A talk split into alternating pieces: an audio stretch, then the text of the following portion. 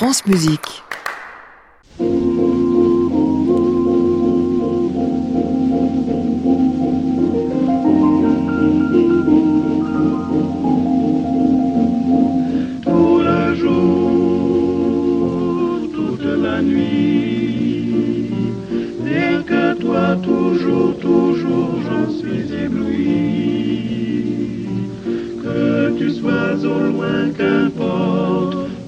Moi tendrement je t'emporte, oh mon amour,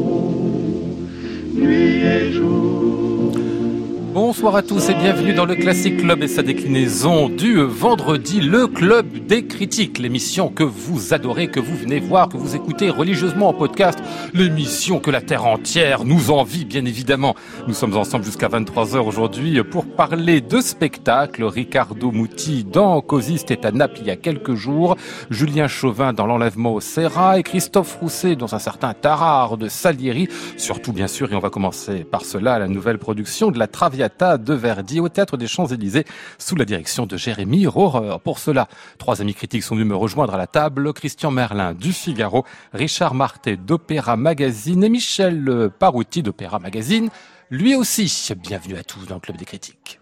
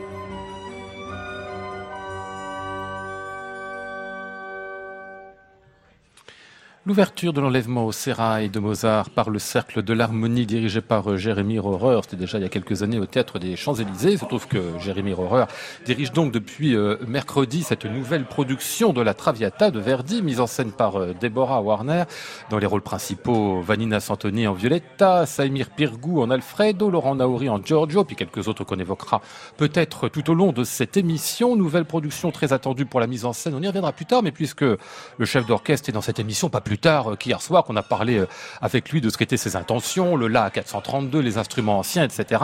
Qu'avez-vous pensé, euh, Christian Merlin, de cet orchestre, de, je sais pas comment on pourrait dire, dégraissé, reverdifié? Oui, c'est tout ça à la fois. J'en ai pensé beaucoup de bien et c'était une heureuse surprise pour moi parce que euh, la, la, dernière fois que j'ai entendu Jérémy Rorer dans du Verdi, c'était le Requiem au Théâtre des Champs-Élysées et ça n'était pas très convaincant. Et puis il y a une autre chose qui m'inquiétait un tout petit peu, c'est que euh, il avait beaucoup communiqué sur ses intentions euh, en, en, matière de, de redécouverte des instruments, des timbres d'époque, du diapason. Comme s'il fallait convaincre. Voilà, jusqu'à envoyer un, un, justement un, communiqué à la presse, etc. Et moi, je trouvais que c'était un peu trop. Or, jusqu'ici, dans l'opéra italien, les tentatives qu'il y a eu n'ont pas toujours été très convaincantes. Moi, j'ai un souvenir cuisant de la Norma dirigée par Jean-Christophe Spinozzi euh, au Châtelet, euh, qui était grinçante, tout ce qu'on veut. Donc, bref, une légère appréhension. Mmh. Et dès les premières notes, euh, j'ai senti qu'il allait nous emmener quelque part. Et euh, je suis heureux parce que je retrouve le cercle de l'harmonie, qui est son orchestre, tel que je l'aimais autrefois, alors qu'il euh, y avait eu plusieurs expériences où je trouvais que la qualité instrumentale avait pâti. Ici, on a un très beau niveau instrumental, de magnifiques coloris, notamment de cordes. Les bois, le, le, le hautbois dans le Addio del Passato à la fin est extrêmement fruité, ça apporte vraiment une couleur. Les cuivres sont suffisamment assourdis pour ne jamais mettre en danger les chanteurs et, et ne pas ne pas couvrir. Donc j'ai ressenti une quelque chose d'un peu chambriste, mais sans être non plus euh, murmuré. Hein. Il y avait aussi l'intensité quand il le fallait. Pour moi, expérience convaincante. Ouais. Euh, Richard? Bah, moi, j'ai adoré ça, en fait. Tout son travail, au-delà de l'expérience. Donc, effectivement, on m'avait annoncé une expérience. Alors, effectivement, le son de l'orchestre est pas forcément ce qu'on entend en mm. général dans la travière. Ça ne m'a pas, pas paru être la révolution non. dans la fosse, si vous voulez, comme ça aurait pu être avec des instruments dits anciens, qui d'ailleurs, là, c'est pas exactement, c'est des instruments d'époque, ouais, quoi, mmh, de l'époque oui, de oui. Verdi. C'est pas du tout des instruments du début du Mmh. XVIIIe siècle, quoi. Donc, après, comment ça a été dosé à l'intérieur, je trouve le son rond. Oui. Ce n'est jamais grinçant, c'est extrêmement même lyrique, chaleureux. Voilà, y- j'ai senti énormément de chaleur. J'aime beaucoup le geste qu'il impulse dans toute la Traviata. Je trouvais qu'il y avait énormément de lyrisme, énormément de passion, beaucoup, beaucoup, de, beaucoup de tendresse, beaucoup de tendresse chez Jérémy Rohrer pour les personnages qu'il dirige. J'ai senti tout ça. J'ai été absolument emballé par ce que j'entendais. Mmh. Michel Parouti. Et moi, j'ai eu l'impression d'entendre une Traviata rajeunie. Donc, euh, et le- l'avantage aussi de sa direction et de ce genre d'orchestre, c'est que ce sont des orchestres qui cherchent, comme le chef, à faire en sorte qu'on entende tout ce qu'il y a dans l'orchestre et pas seulement une espèce de masse homogène, agréable et bien fondue. On entend absolument toute la diversification des timbres, des couleurs et ça, ça je trouve ça vraiment très intéressant. Et il a une façon aussi de d'opter pour des tempos extrêmement contrastés, mais sans qu'il y ait vraiment de, de grandes ruptures de temps. On passe de l'un à l'autre avec beaucoup de beaucoup de douceur, beaucoup de, il y a une grande logique. Dans Oui, ce parce qu'il il phrase avec beaucoup de mobilité. Et c'est ça que j'ai- j'ai vraiment aimé, c'est toujours euh, souple.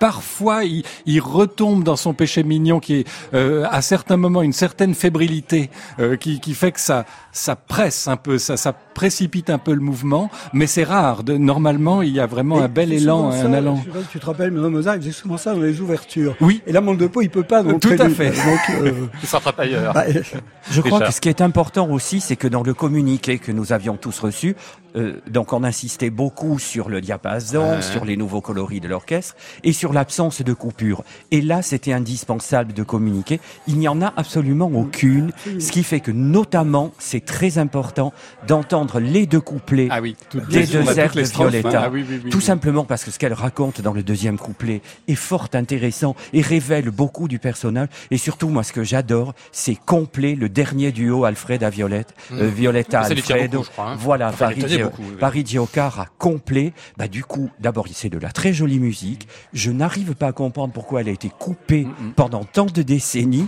parce que c'est de la très belle musique qui rajoute quoi? Une minute Bah oui, et demie. Qu'est-ce que pourquoi couper ça? Oh, Jérémy Rorer l'a rétabli. Il a eu parfaitement raison. Cela dit, moi j'ai jamais compris qu'on coupe le deuxième couplet de A Force Aussi, et le deuxième couplet de la Dio del Passato. Ça, euh, ça, ça crée un déséquilibre total, alors qu'au contraire, quand on laisse tous les, les passages dans leur intégralité, là, ça retrouve son équilibre. Bah, Ça veut dire que donc c'est un travail qui est euh, rondement et bellement mené. Alors qu'est-ce que Oui, je comprends bien oui, Christian parce que euh, jusqu'ici, euh, moi, très très souvent, mon impression, quand on a euh, euh, un, un orchestre d'instruments d'époque dans le 19e siècle, très souvent, je sors de là en me demandant à quoi bon, Ouais. quelle est la valeur ajoutée? apporte, bah oui. Voilà, euh, je vois pas l'intérêt. Et là, oui, très très nettement. Bon, très bien tout cela. Euh, Vous me rassurez, messieurs, hein, parce que le nombre de fois quand même où on reçoit des artistes euh, la veille ou le lendemain, vous on vous faites la un- baraque, Ouais, Chanel, vous faites oui, un massacre. euh, Oui, mais là, c'est de toute façon, no- vous l'avez déjà reçu, donc à la limite. euh, oui, bien sûr. non, mais c'est- la encore pire. J'ai l'impression de faire des pas l'inaudible, vous savez, d'être le, salaud de service. Non, il, non. il défait les sourires le lendemain et puis bah, le poignard dans le dos le lendemain. Bah, ça sera pas le cas. très bien, parfait. Euh, des chanteurs, plusieurs dans cette distribution. Eh ben tiens, on va écouter ici, si vous voulez bien, euh, Saïmir Pirgou, qui chante donc euh, Alfredo. Ça tombe bien, il l'a enregistré euh, pas la- l'intégrale de la Traviata, mais par extrait.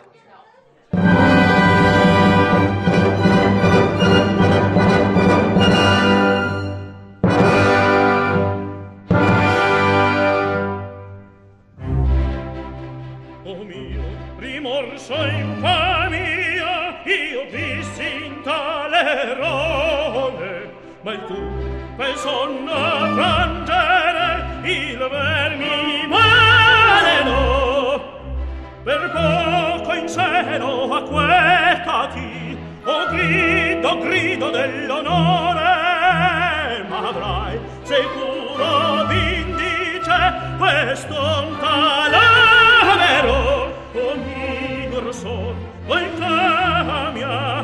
see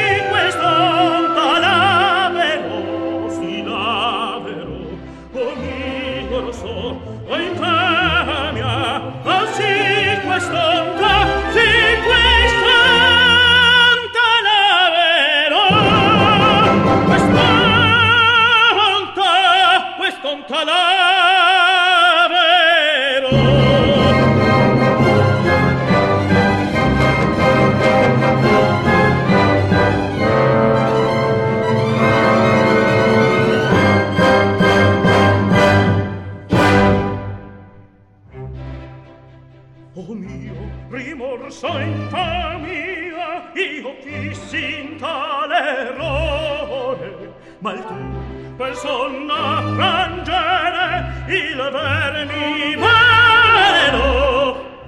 Per poco in seno acquetati, o grido, grido dell'onore, ma avrai sicuro vindice quest'onta o mi corso, o in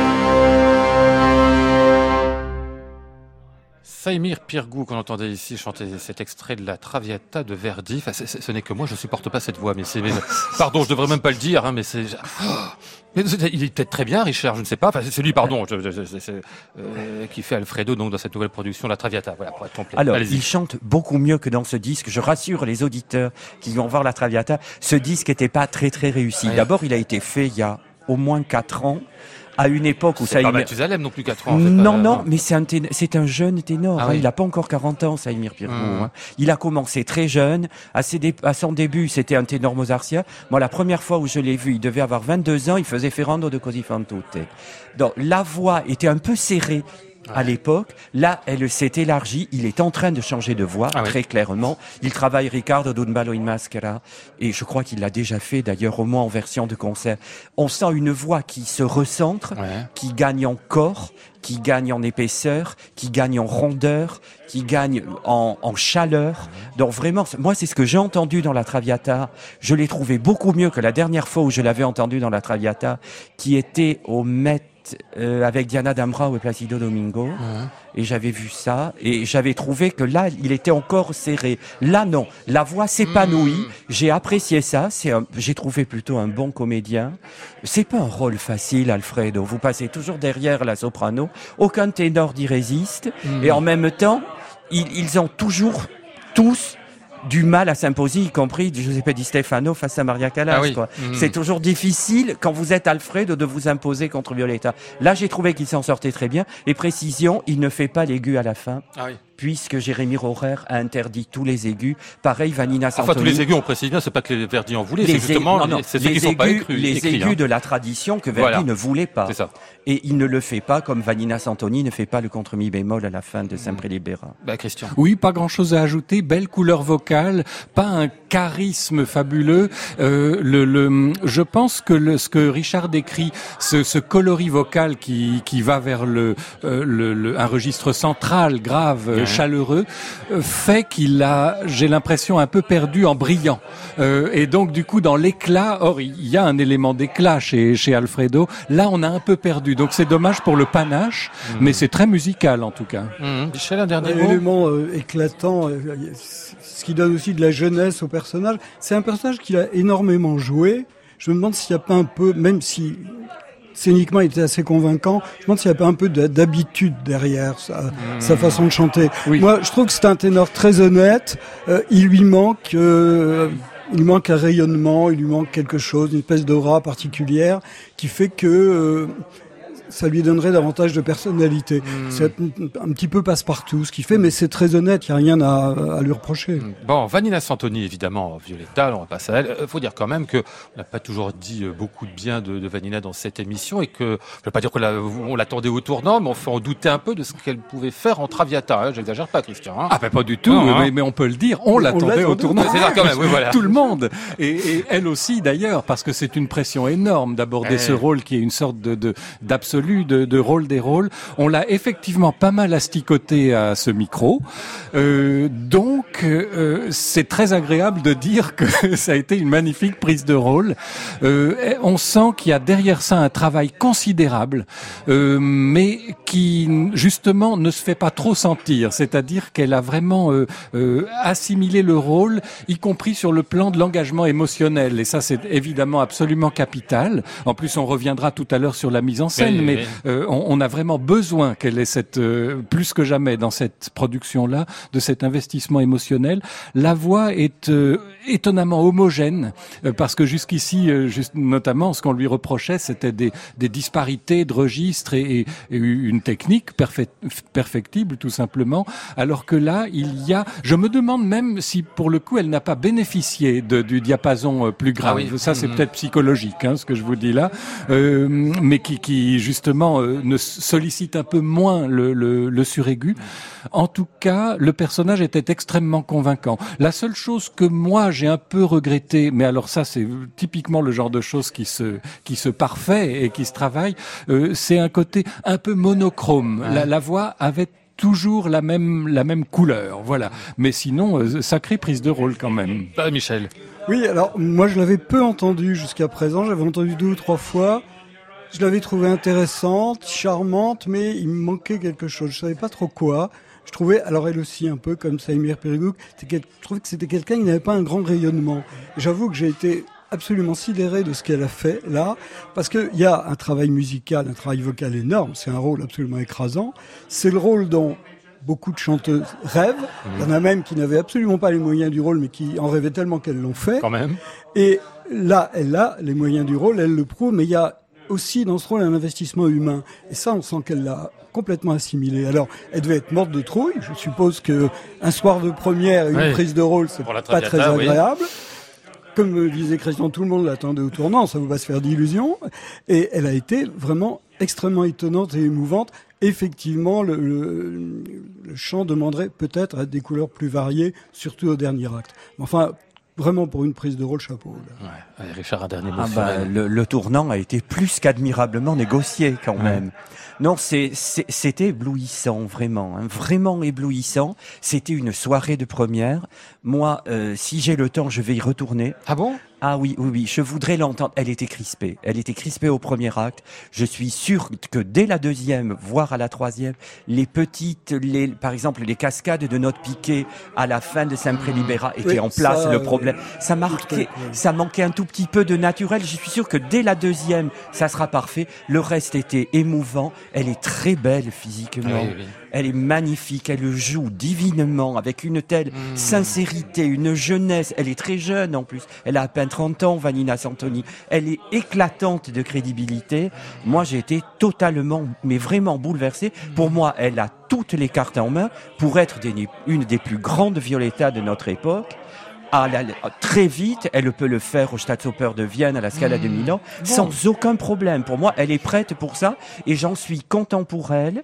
Maintenant, la seule chose, c'est qu'il faut, vous savez, vous disiez qu'on avait dit, des fois, on l'avait égratigné dans cette émission. Problème de Vanina Santoni, elle ne peut pas aller au-delà de ce qu'on appelle dans la terminologie en fr- chant français de grand lyrique. Faut pas qu'elle aille au-dessus. Le Requiem de Verdi au théâtre des Champs-Élysées dépasser ses, Ah oui. voilà, ses capacités. La nonne sanglante à l'opéra comique au mois de juin, dépasser ses capacités. Il faut pas qu'elle aille. Violetta, c'est la limite. Mais vous savez, autour de Violetta, il y a plein de choses. Juliette, Manon. Voilà, elle a plein de rôles qu'elle fait déjà et qu'elle fait remarquablement. Ça, ça risque de marquer vraiment un tournant dans sa carrière. Ah oui, pour moi, Ah ça va la Ah oui, internationale. pense, oui. Ah, Ah pour oui, moi, ah, ça peut en faire une grande cantatrice internationale. Oui. Pour moi, oui. C'était tellement bien. Vanina Santoni. Donc très bien, ben, on la retiendra pour cette euh, production. On va pas l'écouter parce qu'il se trouve qu'elle a fait très peu d'enregistrements. On en a écouté déjà sur cette antenne euh, aujourd'hui. Euh, c'est vers Laurent Naouri qu'on va aller, qui lui fait euh, Germont, mais on l'écoute ici dans un petit Handel, tiens, où il descend bien à la cave.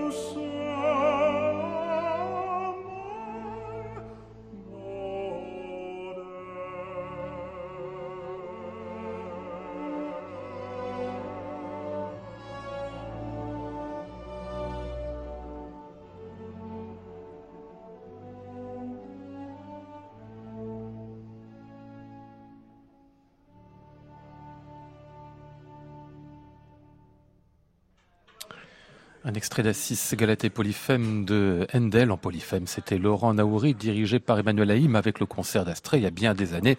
Laurent Naouri qui est donc Giorgio euh, Germonte le père dans euh, cette nouvelle Traviata du TCE. Qu'en avez-vous pensé de ce, de ce père abusif, euh, enfin de Laurent Naouri surtout, hein, Michel Parouti? Bah, écoutez, moi j'avais entendu Naouri, que, nous connaissons tous depuis longtemps, il y a quelques années, d'un Denis Zetti aux Champs-Élysées. Il a fait un énorme travail vocal. Et je pensais que c'est la souplesse qu'il avait gagnée, il l'aurait gardé.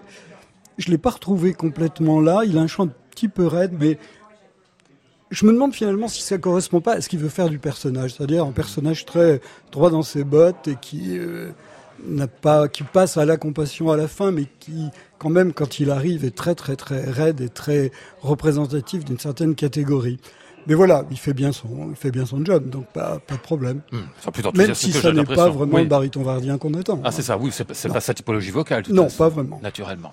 Bon, la mise en scène de Deborah Warner, dont j'ai déjà beaucoup entendu parler, dont on attendait beaucoup, parce que c'est une, c'est une, une, artiste, enfin une femme de théâtre tout à fait remarquable, dont on a vu de véritables merveilles. Est-ce qu'elle a réitéré la merveille dans cette Traviata pour vous, euh, Christian? Alors, je suis dans une situation un peu particulière. Je suis le seul des, des trois à avoir vu sa production de la Traviata en 2012 à Vienne au théâtre Indavine. Et euh, quand j'ai vu qu'elle reprenait ça entre guillemets ici, je me suis tout de suite enquis euh, euh, de savoir si c'était exactement la même production ou elle, si elle l'avait retravaillé parce que très honnêtement, c'était pas très convaincant à l'époque à Vienne. C'était même un peu raté. Et là, pour le coup, à nouveau, excellente surprise parce que je pense qu'elle a beaucoup retravaillé, y compris d'ailleurs même les, les, les décors.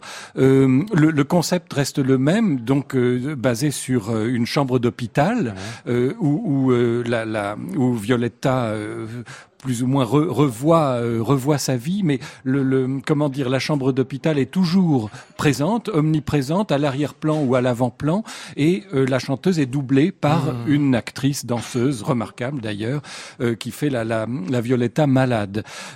ça ne marchait pas du tout à Vienne parce que c'était même presque déjà oui, tout à fait, ah mais c'était très incohérent, ça partait dans tous les sens, et là je pense qu'elle a beaucoup resserré, mmh. si bien qu'il y a une une logique que je n'avais pas ressenti à l'époque. En revanche, euh, est-ce que c'est vraiment révolutionnaire? Est-ce que ça nous apporte un, un regard neuf euh, sur l'œuvre? Est-ce que c'est passionnant? J'irai pas jusque-là. Mais au moins, elle a un mérite, c'est que c'est une très bonne directrice d'acteurs. Oui. Et justement, quand on parlait euh, à l'instant de l'incarnation de Vanina Santoni, il y a ce que Vanina Santoni a apporté elle-même, bien sûr, mais je suis sûr qu'il y a aussi le travail de d'actrice mmh. fait avec Deborah Warner. Mmh. Richard.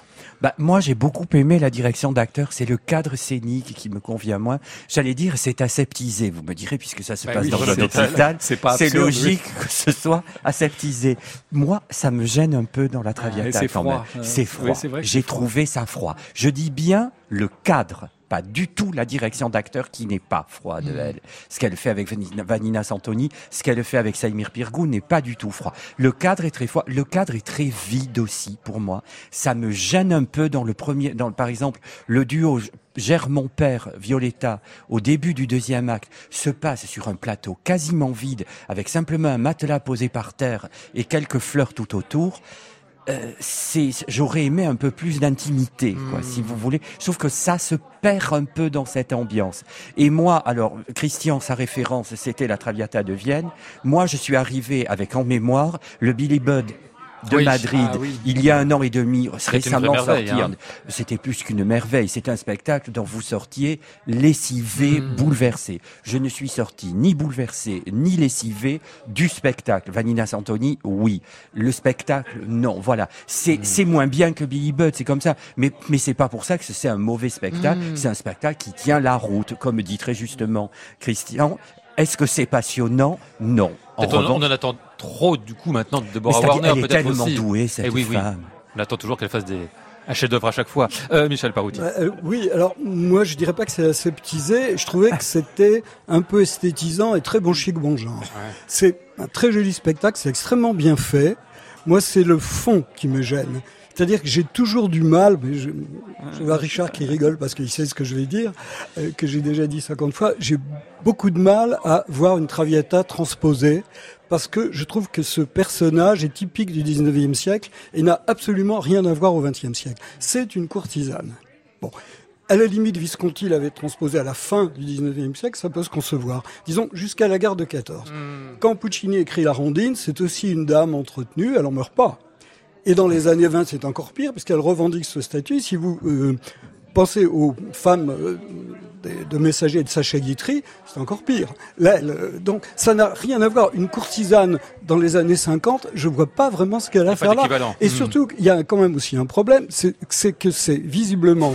Bon, quel est le personnage par lequel tout arrive? C'est celui qu'on voit pas. C'est la sœur d'Alfredo, puisqu'au deuxième acte, le père vient lui dire, quand il chante Pulasi comme un angelo, j'ai une fille, si vous continuez à coucher avec mon fils, elle ne pourra pas se marier. Donc, c'est visiblement une courtisane qui menace un corps social bourgeois bien précis. Là, moi, j'ai pas vu ça. Le rôle de l'argent, je l'ai pas vu. Donc, pour moi, c'est une traviata qui m'a intéressé, mais c'est une traviata incomplète. Et ça, je n'ai vu ça que chez Lavelli et que chez Ronconi. Bon, euh, si je comprends bien, comme un spectacle qui vaut le déplacement, au moins pour l'orchestre, Ah pour oui, Vanina Santoni, et puis euh, tout un tas de choses. C'est comme, c'est comme. Ah non, non, non. Et puis, et tout- on n'en a pas parlé, Lionel, mais tous les seconds rôles Ah bah oui, qui sont on a encore une tous minute. absolument excellents, mais vraiment, hein, Ah oui. c'est- c'est remarquablement distribué. Ah oui, puis c'est du luxe, Catherine Trottmann, vous avez euh, Marc Barrard en Baron d'Aufol, vous avez euh, Mathieu Marco Foni en Justine. Docteur Grandeville, Mathieu Justine très bien en Gastone, enfin vous avez quand même Anna Séguin en commissaire. Voilà. C'est quand même une équipe de second rôle brillante, et dans la Traviata, c'est pas négligeable, hein. Mmh. ça joue quand même un rôle. Ça encadre bien le trio principal. Bon. Moi, je trouve ça beaucoup plus intéressant que la mise en scène de Benoît Jacot Ah peut oui, à oui. Ah oui, sans ça, c'est pas, comparaison. diffi- c'est pas difficile. hein. Oui, c'est vrai. Et celle de, hum, comment s'appelait celui qui avait fait la trata avant l'anglais euh, Je- euh, oui, Jonathan Miller. Miller. Ouais. oui. Ouais. Bon, passons. Donc c'est une traviata qui veut vraiment le déplacement, comme on dit souvent aussi pas mal de mal des spectacles du TCE ces dernières années avec Michel Franck, mis à part euh, les dialogues des Carmélites. On notera quand même que c'est un spectacle qui vaut largement le déplacement, on vous le conseille. Cette traviata donc du TCE avec Jérémy Rohrer et Deborah Warner. Classic Club, Lionel Esparza, France Musique. Allez, on va continuer à en faire un petit tour du côté d'où C'est d'où vous étiez euh, la semaine dernière, Richard Je sais plus déjà? Ah bah oui, c'était à Naples. Absolument. Ah bah oui, tiens voilà.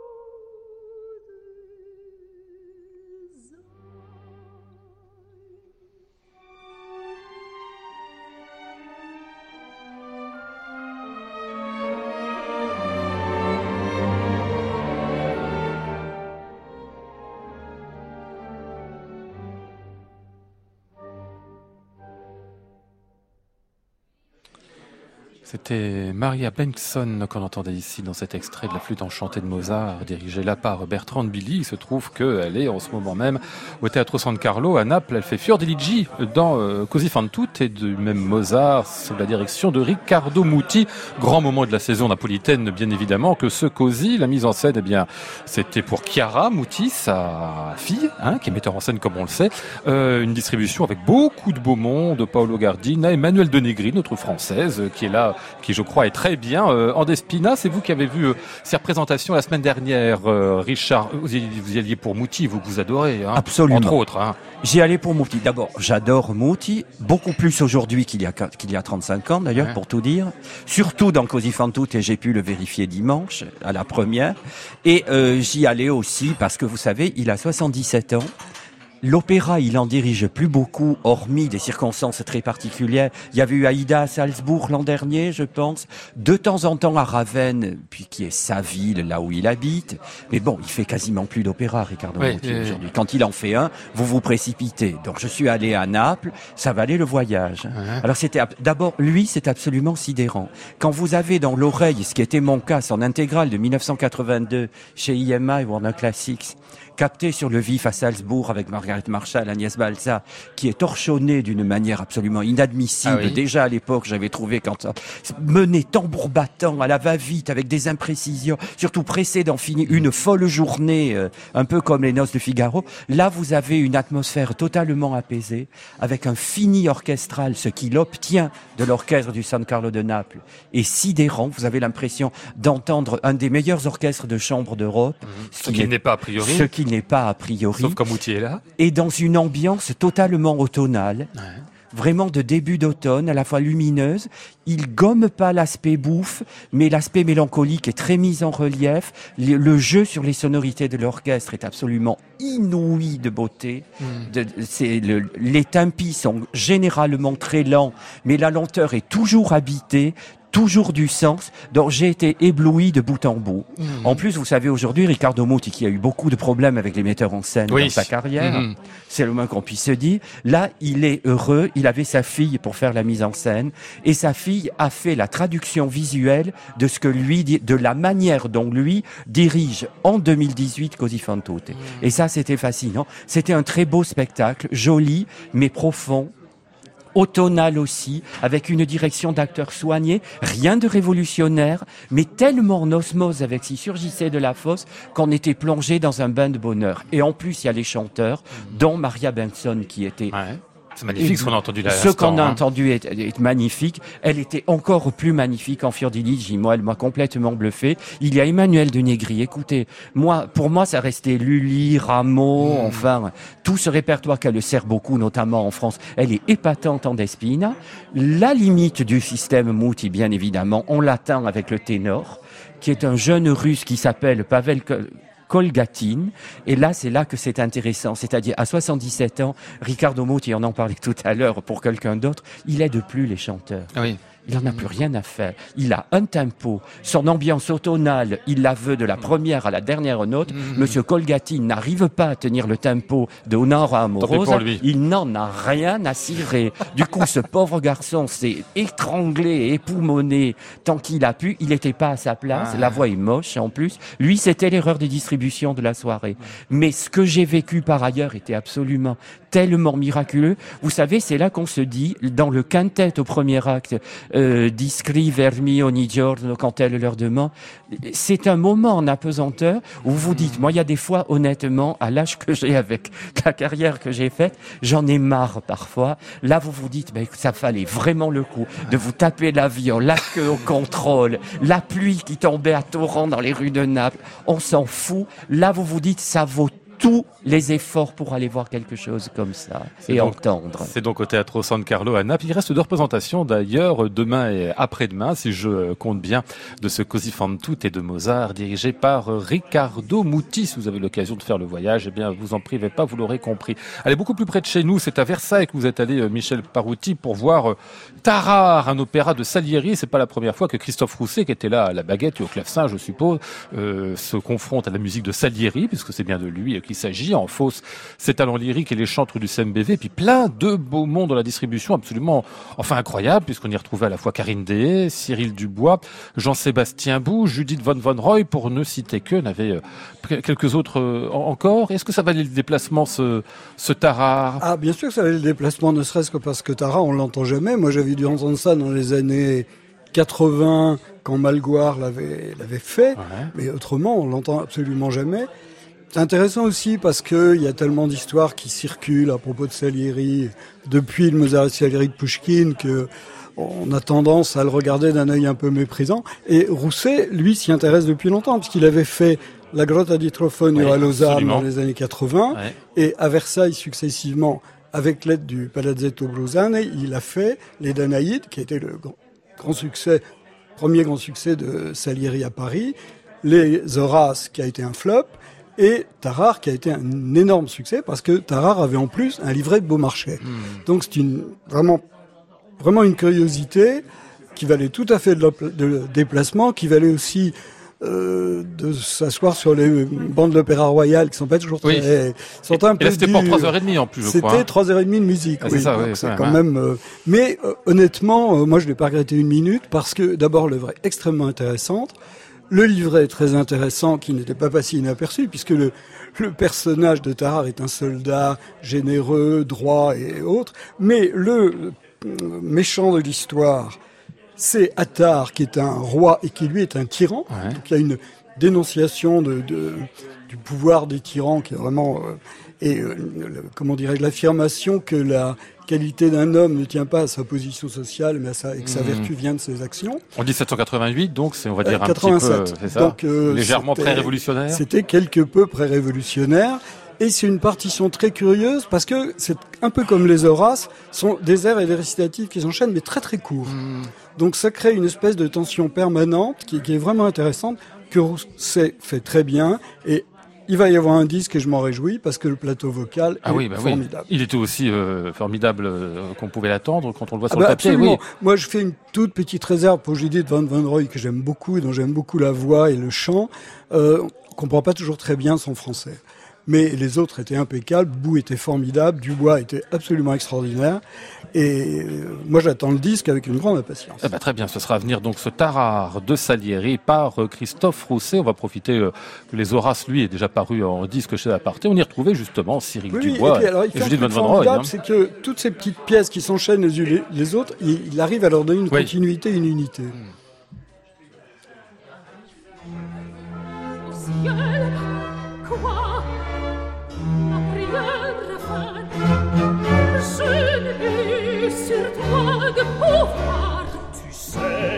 sais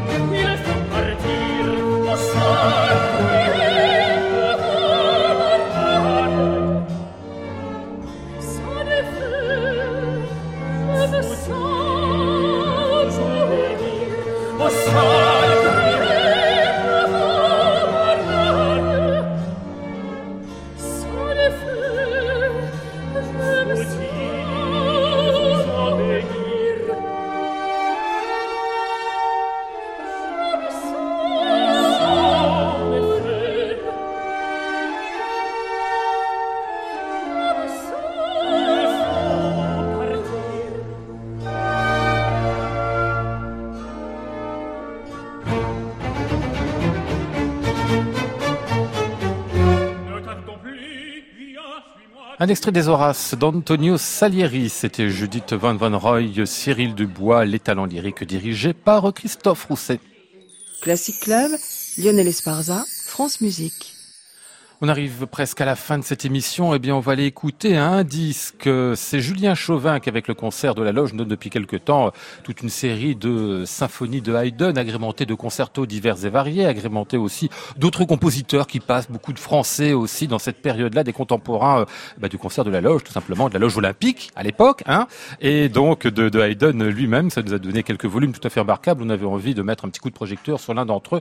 Le dernier arrivé, d'ailleurs, Julien Chauvin est venu nous en causer cette émission il y a deux mois, je crois, où il enregistre au cœur, donc l'ours, 82e symphonie, l'une des parisiennes de Haydn, du Jean-Baptiste Davo pour une symphonie concertante tout à fait étrange sur des airs patriotiques, une drôle de chose, et puis du François de Vienne avec cette fois-ci notre symphonie concertante pour flûte au bois, basson encore, enfin des choses à découvrir étranges et variées autour d'un Haydn fondamental, Christian. C'est magnifique comme disque, c'est réjouissant, il y a un côté festif et qui, j'ai l'impression, oh, j'en sais rien, j'y étais pas, mais qui semble être un reflet de ce que pouvaient être les concerts euh, de, de la loge olympique sous l'ancien régime, parce que d'une part, il y a ce qu'on connaît chez Julien Chauvin dans Haydn, je trouve un équilibre idéal entre l'esprit, c'est formidablement spirituel, mais en même temps très construit, très ciselé. C'est après tout une musique qui ne laisse rien au hasard euh, et qui, qui n'est pas seulement euh, pas seulement rigolote, on va Ouais. dire.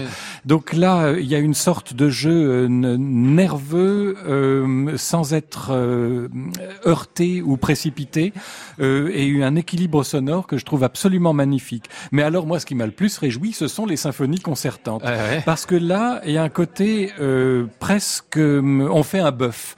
Alors, il y a celle pour deux violons qui est magnifique, où il est rejoint par Shushan Siranossian. Euh, donc là, déjà, ça fait un dialogue qui est assez réjouissant. Mais alors, vous savez ma prédilection pour les instruments avant. Oui. Quand on, l'a- quand on a les souffleurs qui s'en donnent à cœur joie, on se rend compte que c'est une sorte d'émulation et euh, ça rappelle un peu les les les les, ben, les solos dans un Des sortes de joutes, en fait, Mais c'est hein. complètement ça dans un orchestre de jazz. Ouais. Et le public applaudit. Oui. Le public applaudit après un solo. Et je- ça, ça n'arrive jamais dans le, dans le classique. Sauf que ça arrivait à l'époque. Et on le voit bien dans les lettres des compositeurs qui écrivent Ah, ma symphonie a été très bien accueillie. Les gens ont applaudi entre tel et tel mouvement. Ce qui aujourd'hui fait pas, les, Ah les- oui, les oui, oui. puristes.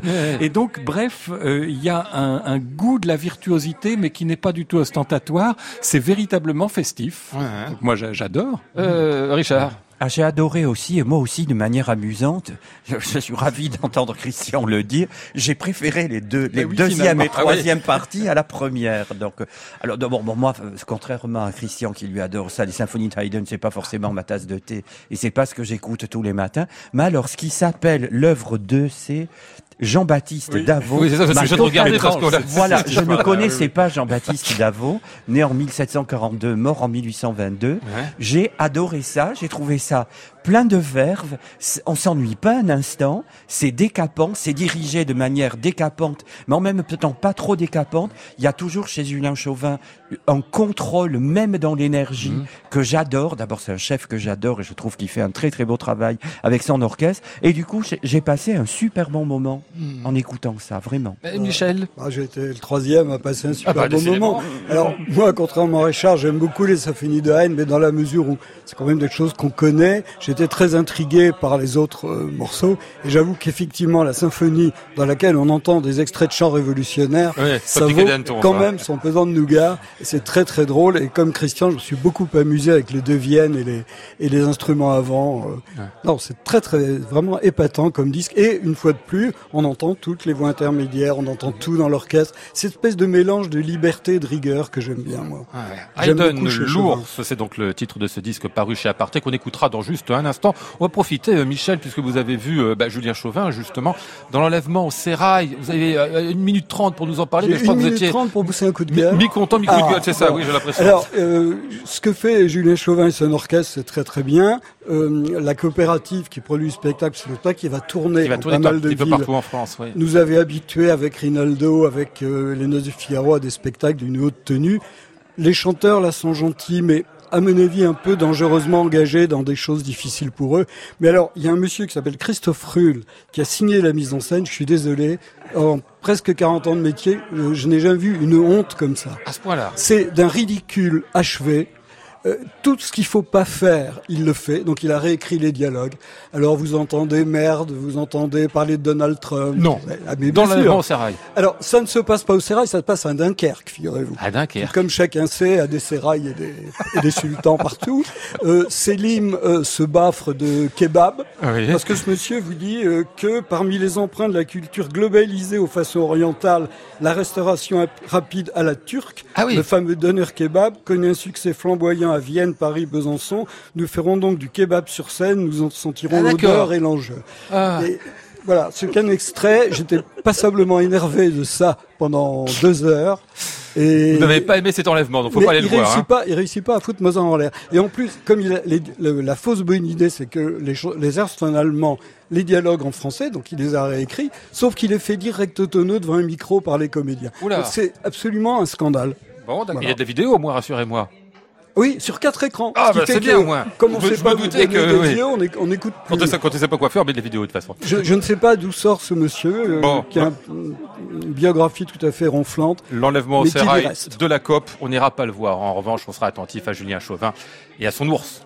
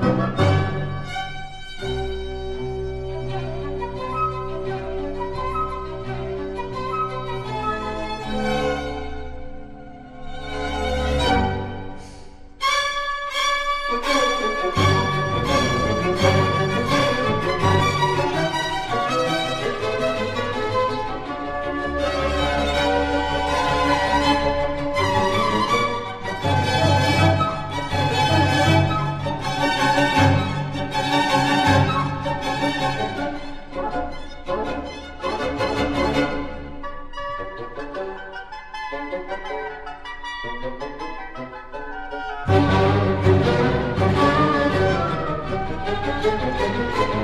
you.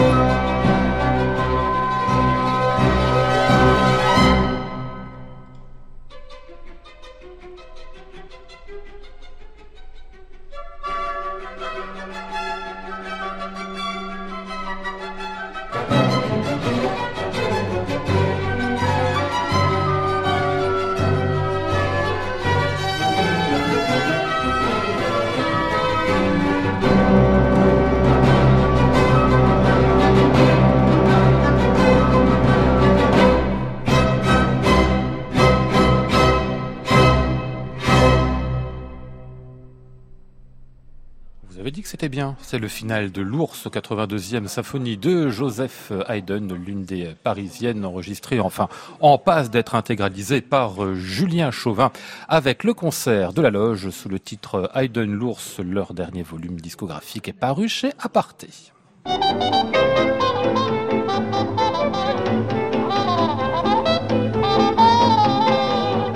Nous étions aujourd'hui avec Flora Sternadel, Maud Nourri, Antoine Courtin, Patrick Muller et Olivier Leroux. Voici le ciel peuplé de ces moutons blancs. Voici la mer troublée, spectacle troublant. Je vous retrouve lundi avec une semaine de Classic Club tout piano. Nous serons lundi avec David Frey, Jean Rondeau et Vincent Berdemander. J'entends la ville qui me dit bonsoir et moi sur le quai de la gare, je dis de mon mieux des mots d'adieu.